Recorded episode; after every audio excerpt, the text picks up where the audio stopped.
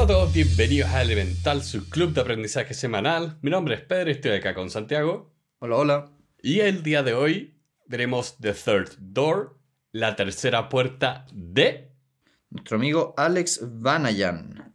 Quien es eh, bien peculiar porque es de los autores más jóvenes en tener un bestseller como en libros de la categoría como de negocios, que en realidad no, no dice mucho. Y este libro finalmente es como el cierre de este proyecto que él empezó a los 19 años, donde buscaba entrevistar a las personas más exitosas y descubrir la clave de su éxito. Y eso se fueron siete años y de ahí que sacó este libro, varias charlas y después apareció en todos lados. Porque una de las cosas que van a ver con este libro es que él entrevistó a gente muy, muy famosa. Entonces cuando sale el libro, claro, no, es tan extraño que llegue a ser un bestseller, porque finalmente se estaba apalancando de la fama de desde Steven Spielberg hasta Bill Gates, hasta Warren Buffett, Tim Ferriss, todo el mundo. Me da un poco la impresión de que lo que lo hizo tan famoso es porque hay citados nombres muy famosos. Entonces, eso le ayudado mucho el algoritmo en cierto sentido. Sí, y no solo el tema de citarlos, de efectivamente hacer estas entrevistas y hacer este trabajo con estas personas. Porque el libro, si bien es como categoría de negocios y cuando tú me lo pasaste, pensé que iba a ser un poco quizás más académico y es más, eh, es como una autobiografía del autor. Me da la sensación de que está leyendo algo más parecido a cuando leímos la biografía de eh, el fundador de Nike, más que un intento realmente de ah, explicar todas estas cosas que él fue aprendiendo mientras tenía este proyecto de entrevistar a toda esta gente famosa.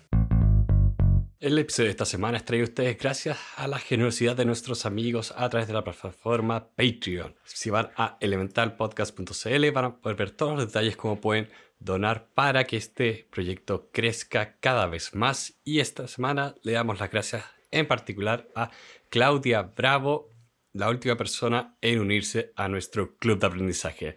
Muchas gracias Claudia y a todos ustedes también. Muchas gracias por escucharnos y que tengan una muy buena semana. A ver, un poquito de contexto. Este libro parte contando la historia de que este autor, con un grupo de amigos, decidió eh, hacer un proyecto cuando era joven, antes de los 20 años, que consistía en averiguar cómo fue que los grandes inversionistas o grandes eh, exitosos, eh, no sé, directores de cine o eh, fundadores de grandes compañías lo habían hecho cuando tenían su edad. En otras palabras, qué habían hecho estas grandes personalidades cuando tenían menos de 20 años y cómo fue que llegaron a estar donde están. Mm. Entonces, más o menos esa es como la declaración de principios inicial y ahí empieza a narrar toda una historia de cómo él intenta acercarse a personalidades muy famosas y a través de entrevistarlas, hipotéticamente, porque eso es lo que quería hacer, eh, él iba a poder ser capaz de descubrir esos como pequeños destellos de grandeza o de pequeños secretos que nadie entendía. ¿Tips? Sí. Claro. Ahora, me da un poco la impresión, y aquí ya aprovecho un poco de, dar una, un sentimiento que me dio el libro es que es una narrativa un poco desde lo que él vivió, más que realmente, eh, no sé, grandes consejos de estos pensadores. Es como más el, como una narrativa de este proyecto que buscó hacer. No sé si es que logró efectivamente lo que él quería. Sí, como que la declaración de principio de la misión que él pone, a mi parecer, no se cumple tanto a, pesar de que a pesar de que en muchas partes se, acerca mucho, creo que hay un tema, hay un tema como bien subjetivo respecto a la forma en que esto está escrito, está narrado, está presentado, porque finalmente esto es una historia que si a ti no te mueve, va a ser difícil que encuentres interesante o apasionante. Es como, por ejemplo, a mí me pasó un poco leyendo el libro que en un minuto me detuve y fui a Google a ver si efectivamente estas historias eran verdad. Mm. Y no encontré nada que sugiriera que era mentira. Entonces. Pero tampoco. ¿Pillaste, ¿pillaste confirmaciones de que era verdad? Eh, no, porque. Que, es, bien curioso, porque a Pedro le pasó, como él bien dice, una cosa que a mí me pasó igualita. Que es que cuando tú lo lees, te da un poco la impresión de que no sabes si es verdad o es mentira lo que está diciendo. Y a mí me da un poco la impresión, y aquí es algo que le compartí a Pedro la otra vez antes de que tuviéramos esta grabación, de que me dio un poco el gusto este libro de esas películas que dicen como basado en hechos reales, pero que inventan todos los diálogos, inventan, no sé, caricaturizan un poco los personajes. Como que me dio un poco la impresión de que este libro era algo así. Como que te... Puede que haya, haya sido basado en hechos reales, pero sinceramente dudo que los diálogos que él ponía en este libro eran reales. Claro, en ese sentido, y por esto digo que no encontré evidencia de que acá haya mentira o plagio, más que, o es que él inventó esto, es, esto probablemente él efectivamente lo escribió y todo esto fue revisado después y aprobado por la gente que aparece también en esta historia.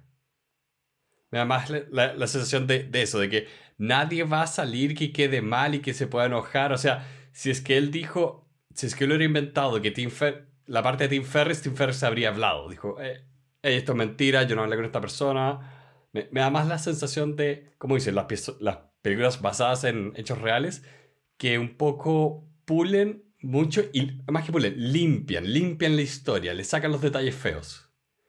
Un poco eh, como lo que decía mucho de la película de Queen, Bohemian Rhapsody, que curiosamente todos los miembros de Queen que están vivos eh, eran parte de la producción y todos sus personajes se portaban mejor que el resto.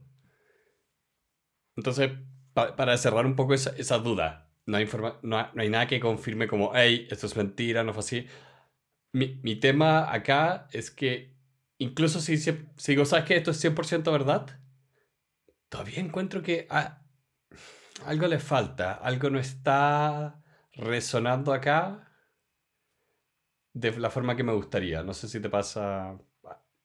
Mm. Si quieres agregar algo antes de ir ya al texto mismo. Sí, ¿no? Y eh, mi resumen del libro lo dice todo. Es un libro de 320 páginas que yo resumí en dos y media. Sí. Este libro debería haber tenido 200 páginas. Menos, este libro, ¿qué, ¿cuánto? Tenía, bueno, tenía buenos párrafos de vez en cuando, pero, pero era, era un libro de 150. Es que este es el tema. Ya, supongamos todo es verdad. Efectivamente todo esto pasa así. Ok. Y, y después, ¿sabes que en realidad el libro era menos este estudio de cómo como iniciar un emprendimiento o iniciar en el mundo independientemente del rubro, igual tienes que contar una buena historia. O sea, el tipo cuenta su historia y en muchos momentos era interesante, pero después encontraba capítulos enteros que era, pásate esto, pásate esto, pásate esto. Era un poco lo que veíamos en el libro de Stephen King, cuando él decía, escribe el libro y después saca un tercio porque es basura. Mm, él, no escuchó esa parte del consejo del libro Stephen King. No sé si lo leyó, pero eh, eso me pasó un poco. A pesar de que hay mucho que sí rescato de lo que está acá, porque, y de hecho, me habría gustado mucho haber leído este libro justo cuando estaba saliendo de la universidad o incluso antes, incluso entrando a la universidad, porque hay muchas cosas que resonaron mucho por mi experiencia buscando trabajo, eh, manejando esa incertidumbre, de tratar de encontrar como esa puerta para entrar a, un lugar. Mire, yo, yo, creo que lo mejor ahora es entrar al libro en sí mismo y, y, tal vez enumerar un poco las partes, porque este libro a grandes rasgos tiene cinco partes. La primera parte se titula, y aquí un poco agarrando lo que viene diciendo Pedro, de que le hubiera gustado leer esto antes, la primera parte eh, del libro se llama Sáltate la línea, el segundo se llama Corre a lo largo del callejón, después se llama Encuentra a la persona que ya está adentro, la cuarta se llama Arrástrate a lo largo del, del barro y por último toma la tercera puerta, que es como este camino por detrás. A mi juicio, el libro en cada parte tiene un par de elementos interesantes, ¿eh? pero por lo general, mucha falta de sustancia. Y si no puedes tener sustancia, al menos entretenme. De la primera parte, ¿qué fue lo que más te llamó la atención o qué fue lo que más te gustó? diría que inmediatamente lo que él hizo, porque para financiar todo este proyecto, él finalmente lo que hizo fue como, como dicen, game the system, que es cuando encuentras la estrategia ganadora para un determinado sistema, como imagínate que tú estás estudiando por una prueba y te das cuenta que es mejor, en lugar de aprender la materia, aprender el patrón de respuesta que el profesor espera. Y él hizo eso para un concurso en Estados Unidos con el que se ganó un yate, lo vendió y financió todo esto. Entonces, ahí hay un tema que encuentro al interesante de que, y también él lo presenta dentro de esta como crisis de dirección que él tenía. Como lo hemos visto antes, la, la vida no es tan lineal como nos dicen o nos proponen realmente. Entonces, eso exige tener flexibilidad, tener este proceso de contemplación, pero también, como dicen, pensar eh, de manera distinta. Decir, ¿sabes qué? Puede ser esto que a nadie se le ocurre de voy a ver cómo ganar un, programa de, televisión. O sea, de que, o sea, me gustó tu anécdota, pero no sé si este libro me dio eso. ah, no, para nada. Pero yo encuentro que es una buena historia. Eh, una buena historia. Mira, en la vida, y aquí tal vez jugando un poco con la temática del libro y no sé si es que tocando el libro en sí mismo, yo sí estoy de acuerdo que acá él habla de algo que, que siento que funciona, pero que a la vez no sé si es tan ético, que al final del día él dice, mira, para obtener las cosas, consíguete lo que en Chile se conoce como un pituto, o básicamente consíguete una trampita, alguien que ya te haga la pasada, que se llama, alguien que esté dentro y que te deje entrar. Y no sé si es moralmente tan correcto, pero sé que es eficiente y funciona. Me consta que es mucho más fácil obtener un trabajo en un lugar teniendo a alguien adentro que te, que te, no sé, que te hable bien con la persona que te está entrevistando versus intentar ganarlo solamente con tus propios méritos.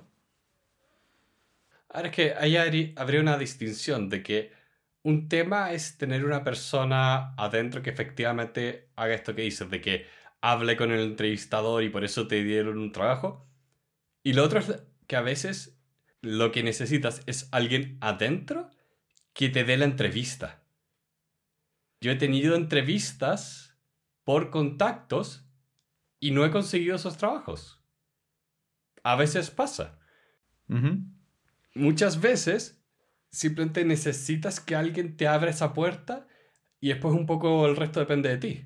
Depende de qué también lo puedes hacer en una entrevista. Entonces, esa idea de tener a alguien adentro no tiene por qué ser estrictamente inmoral. No tienes que llegar a ese extremo. Más que lo estoy poniendo en la, discusión porque yo lo veo como eficiente y si yo tuviera que, eh, no sé, obtener algo, no lo descartaría. Pero al mismo tiempo, no lo he hecho. Como que, no sé. Eh, hay un tema curioso de que tú nunca has tenido que buscar trabajo. No, el trabajo viene a mí. Pero en general, como que, no sé si... Mi punto es el siguiente, es que, a ver, él habla de consíguete un inside man, consíguete a alguien que esté adentro. Sí, este ya es la parte 2 del libro. Y en ese sentido, tengo como que me gustaría hacer un poco la precisión de que no estoy de acuerdo con que...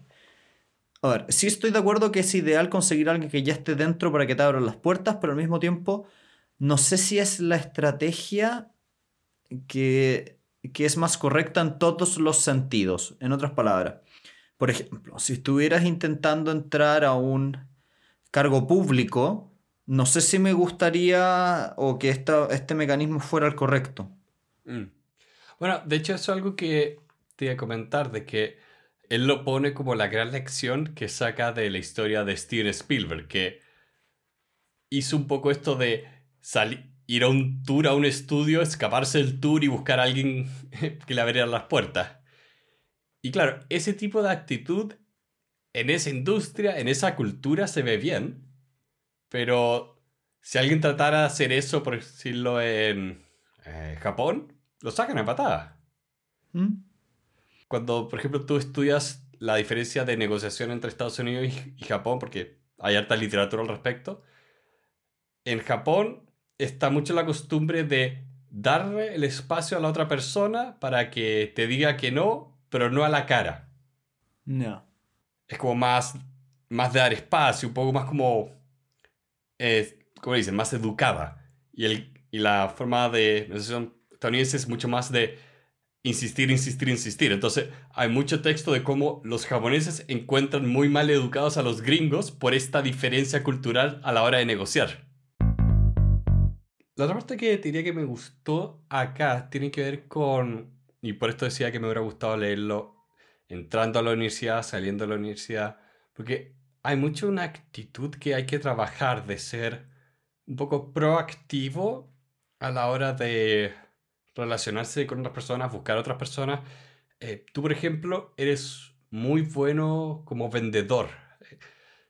Y eso requiere que tú seas muy proactivo buscando clientes, y acá, por ejemplo, con mi experiencia de buscar pego, o a veces que tenía que pedirle cartas de recomendación a profesores para postular a programas de magíster, eso no te lo enseñan y creo que acá hay una parte que te lo explica muy bien de, mira, tienes que ser proactivo y pedir las cosas, pedir, pedirle a las personas lo que quieres, porque la mayoría de las personas no se atreven a hablar con los otros. Como que ser insistente, pero tampoco tan insistente que te odien y te cierren las puertas. Pero aquí yo tengo una duda, a ver, ¿tú sientes que este libro te hizo mucho sentido en torno a la idea de buscar trabajo, ¿no es cierto? Es que no solo la idea de buscar trabajo, diría que hay paralelos en estas cosas.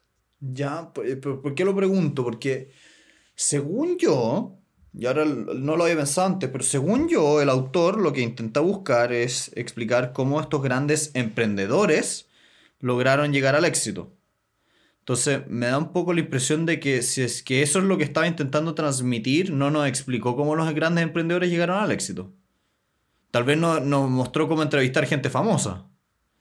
Es que piensa que incluso, incluso con la gente que él pone acá, no todos, no todos son emprendedores por ejemplo, Steven Spielberg, él sus películas las hizo dentro del sistema de Hollywood. Rompió el sistema, lo hizo evolucionar.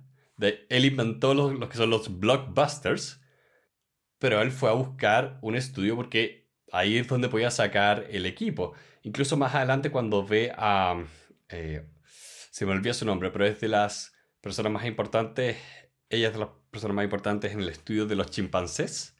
Por ejemplo, ella tomó un barco, se fue, se fue a África y encontró a alguien que le ayudara a perseguir esta pasión de estudiar estos animales. Entonces, entonces ahí te diría que no siento que el libro solo se aplica al tema del emprendimiento o que tratar de entrar a una industria o un rufro requiere exactamente que tú hagas todo desde cero, porque de hecho más adelante habla del tema de los mentores, que de hecho podríamos avanzar y hablarlo. ¿Qué parte, de ¿Qué parte de los mentores te gustó? La, idea de, buscar mentores y tener mentores mm. es una idea que nosotros vimos en el elemento de Ken Robinson y que creo que se aplica mucho a cualquier ámbito de que te da una ventaja tan fuerte tener a alguien que te dice, Santiago, yo te voy a tomar y tú ahora vas a estar al lado mío y te voy a cultivar como se cultiva un manzano. Hola a todos, Pedro del Futuro acá editando el episodio que están escuchando porque fue bastante complicado. Tuvimos que detenernos y parar varias veces. Y lo que van a escuchar especialmente ahora es un resumen de media hora donde estuvimos tratando de ver qué ángulo queríamos tener con este libro realmente cuáles eran nuestras opiniones sobre los consejos que acá se dan, que no eran buenos, el libro era malo y nos demoramos bastante en darnos cuenta de eso. Así que si sienten que algo suena un poco extraño, es porque esto fue un trabajo de salvataje más que nada. Así que disfruten, porque fue una buena lección para entender por qué a veces estos consejos no funcionan. ¿Sabéis qué, Pedro? Antes que sigamos, tengo la sensación de que esta conversación ha estado un poco trabada porque uno, no me entusiasma el libro y se nota. Sí. Dos, siento que el libro en sí mismo como cronológico es, es como penca para hablarlo. Te propongo algo distinto. Te propongo que intentemos elegir unas cuatro o cinco conceptos. Estoy viendo los que tengo en, en negrita.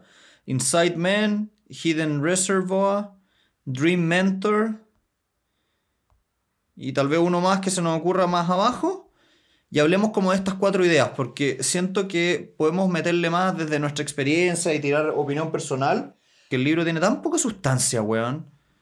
Siento que la conversación no, no es muy valiosa. Acá el tema es que, claro, tú- es que tu resumen saca la historia del libro y no hay y el libro no es nada sin la historia. Sí.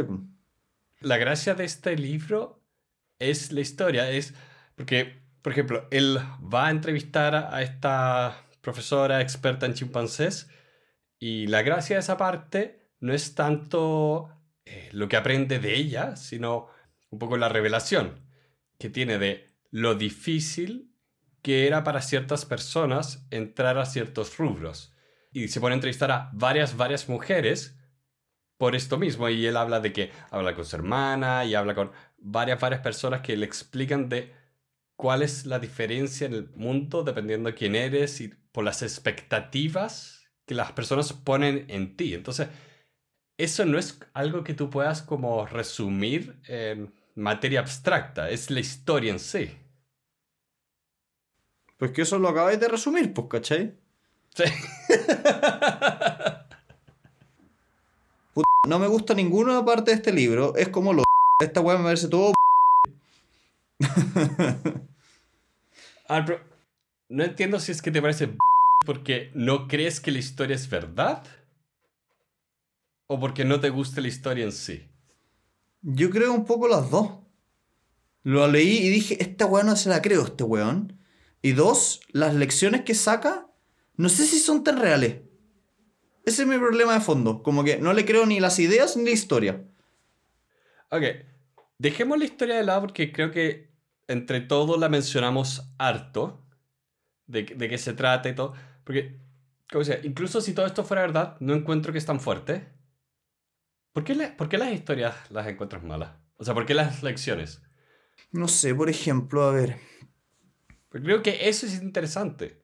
Por ejemplo, el gallo acá habla de que había un sujeto que se llamaba Chi Lu, que era un jefe en Microsoft, que dormía cuatro horas al día y trabajaba todo el día. Y básicamente la gracia era que eh, la lección es que debes ser capaz de sacrificarte y darlo todo para obtener muy buenos resultados de largo plazo. Sí, eso suena bien en el papel, pero en la vida real, si así es eso, vaya a morir en un mes.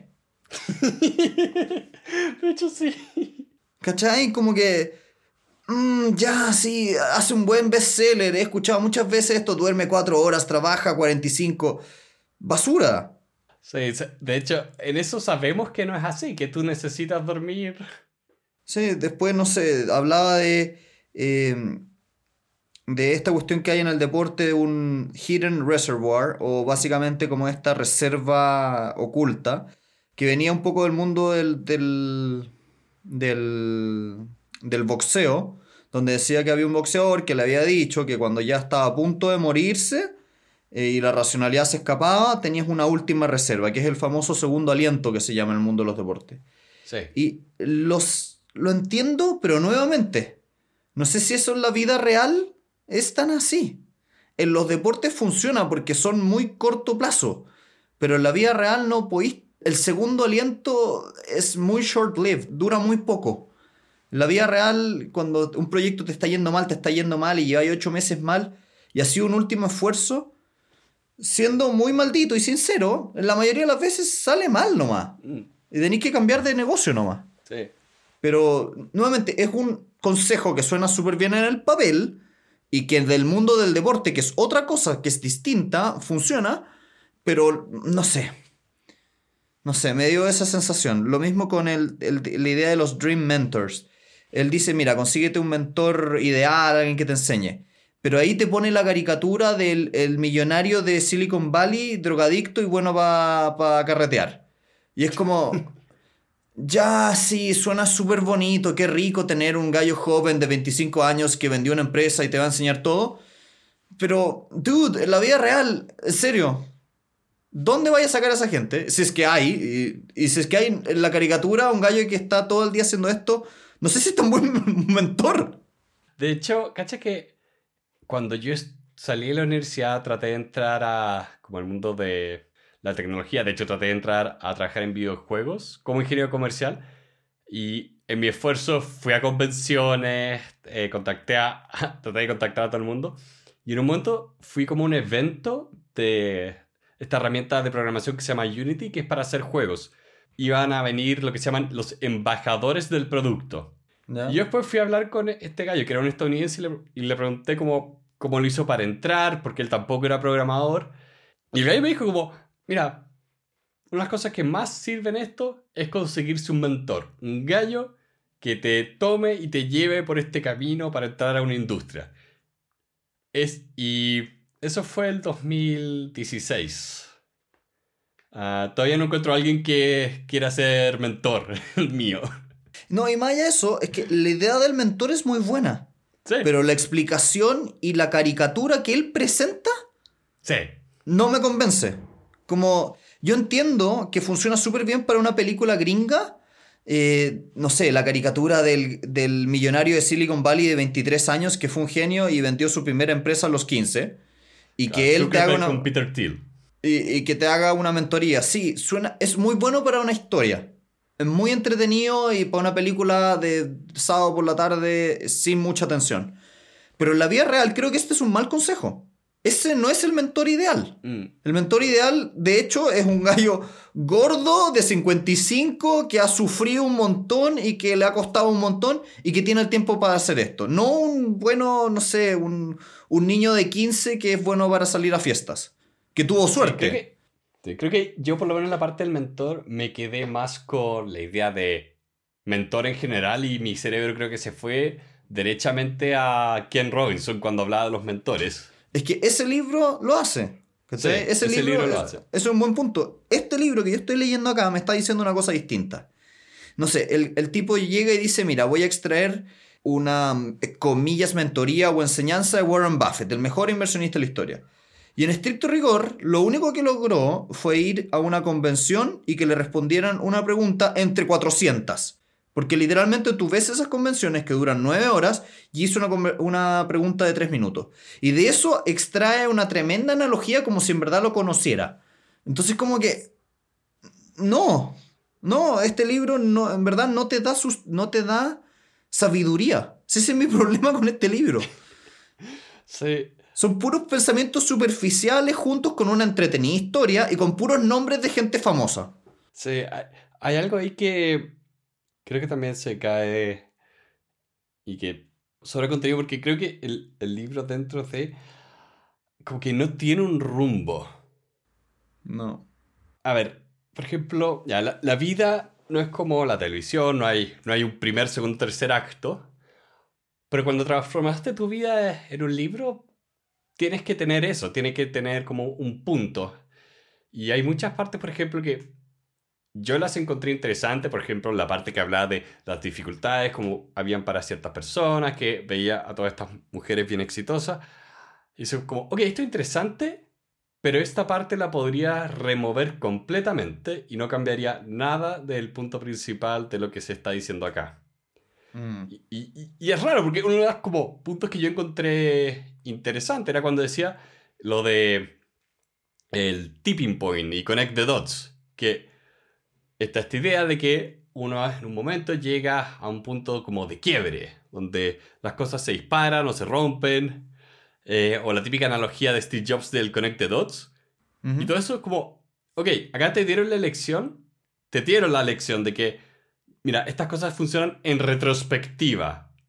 En retrospectiva nos damos cuenta de estos fenómenos. Cuando estamos trabajando, no. Pero como que, le pero como que no se aplica al final del mismo libro. Sí, de hecho tú conectas los dots de su historia y no llevaron a, nada. Sí, como que, como que le falta un desenlace al final. Y le falta un, desenlace no solo el tema narrativo, sino de, como dices, de ¿qué concluye él con el libro? Mira, yo sentí que este libro hubiera sido mucho más valioso si hubiera optado por tomar segmentos de su, de su historia y con eso llegar a una conclusión, una idea, porque si no, o lo que recibí no fue eso, y sinceramente encuentro que eran, que son consejos que suenan bonito y que en el papel me encantaría creer, pero que no sé si en la vida real, fuera de esta historia, funcionan de verdad. Ese es mi punto. Como que hay libros que cuando tú los lees te da la impresión de que encontraste algo que no se te hubiera ocurrido por ti mismo, pero que te revela algo de la existencia de la realidad, te enseña algo que estaba fuera de tus posibilidades.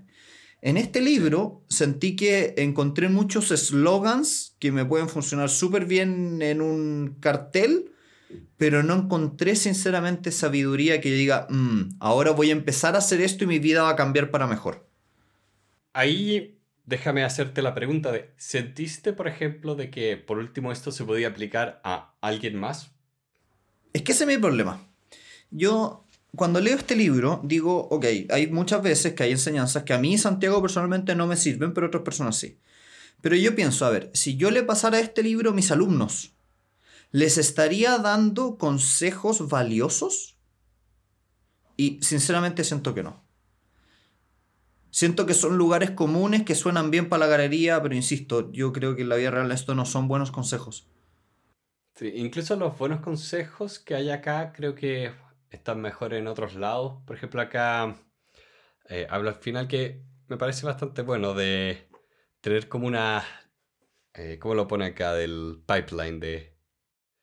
Construir como una pipeline de oportunidades. Finalmente tener una serie de oportunidades, cosa de que siempre pueda, pueda algo estar sucediendo. Y, eso ocurre mucho por el, simple hecho de estar como moviéndose, ir a estos lugares de encuentro. Por ejemplo, cuando yo fui a Seattle a esta convención de podcast, fue un gran momento y fue un poco como esa actitud de poner las acciones para crear escenarios donde puedan ocurrir las, las oportunidades, donde ocurran estos momentos fortuitos.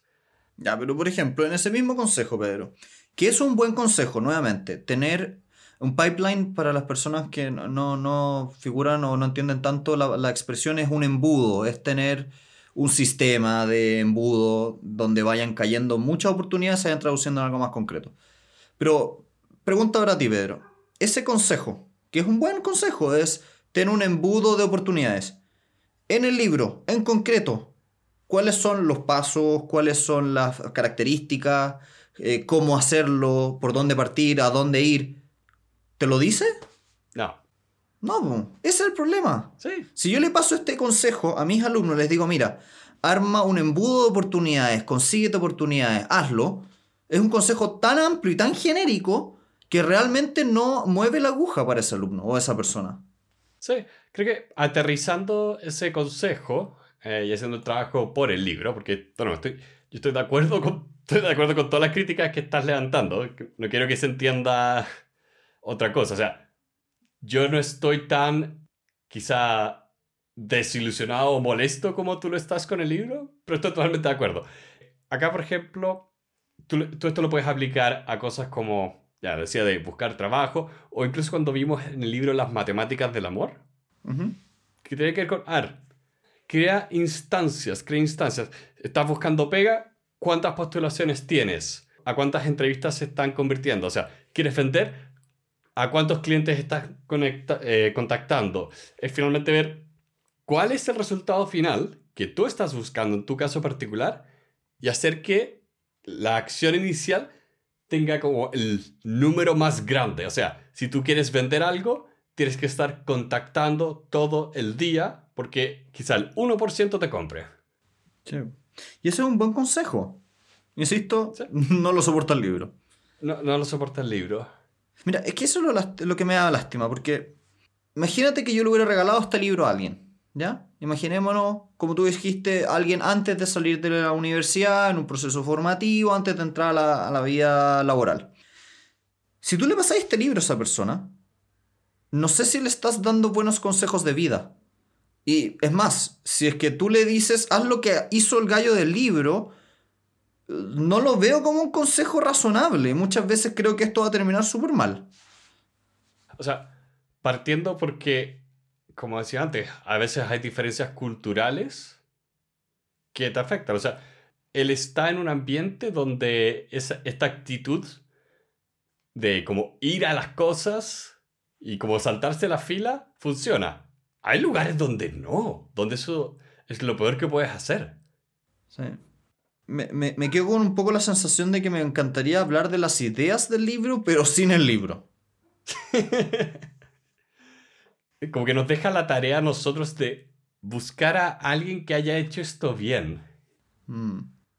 Y no sé, y aquí también yo creo que hay un punto muy importante, es que lo que él intentó hacer es en exceso difícil, porque la fórmula del éxito, uno, yo creo que no, no es única. Yo diría que no hay fórmula. Eh, derechamente, eh, definitivamente es 100% personal, si se quisiera.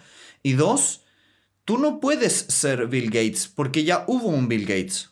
Tú tienes que ser tú. Mm. Tienes que ser mejor y puedes copiar estrategias, cosas que se le ocurrieron a otra persona más brillante que ti, está perfecto. Pero intentar ser Bill Gates para llegar a los resultados de Bill Gates es prácticamente imposible porque Microsoft ya se creó. No lo vas a poder crear de nuevo. ¿Cómo lo ponía el libro de Range? De la gente está tratando de copiar lo que los atletas olímpicos hacen ahora y no ven lo que los atletas olímpicos hacían a los 13 años. Sí. Mira, a grandes rasgos yo eh, amo un poquito de cierre porque nos hemos dado vueltas un poco circulares. Eh, me, me quedo con una desilusión del libro. No, no lo encuentro recomendable.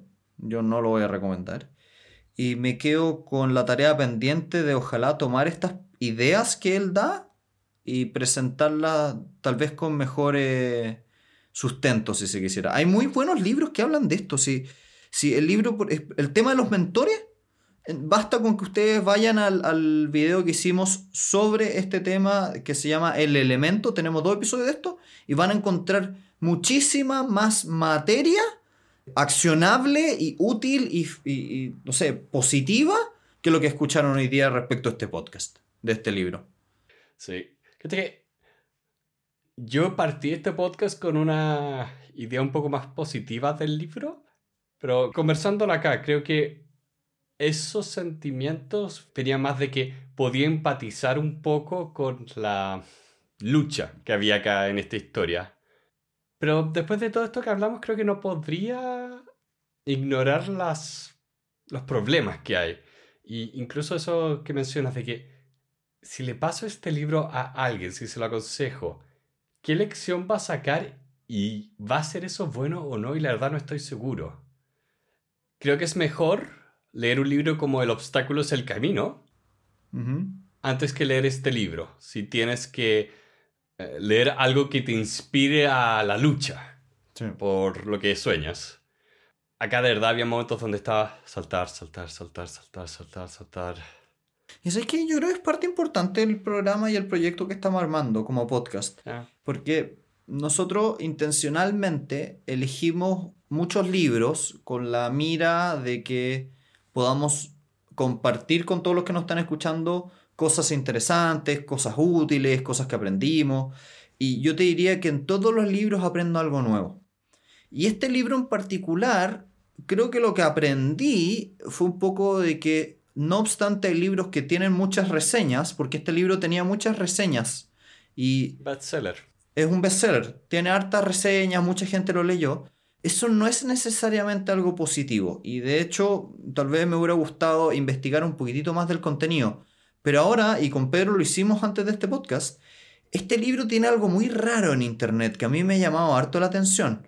Desde que, bueno, no tiene una página Wikipedia el autor como todos los otros autores de este tipo de, de famoso, entre comillas, a que en estricto rigor he estado mirándole la página a este tipo mientras conversábamos un poco y yo te diría que hasta la página 6 o 7 de Google, de Google es pura publicidad de él, de alguna u otra forma.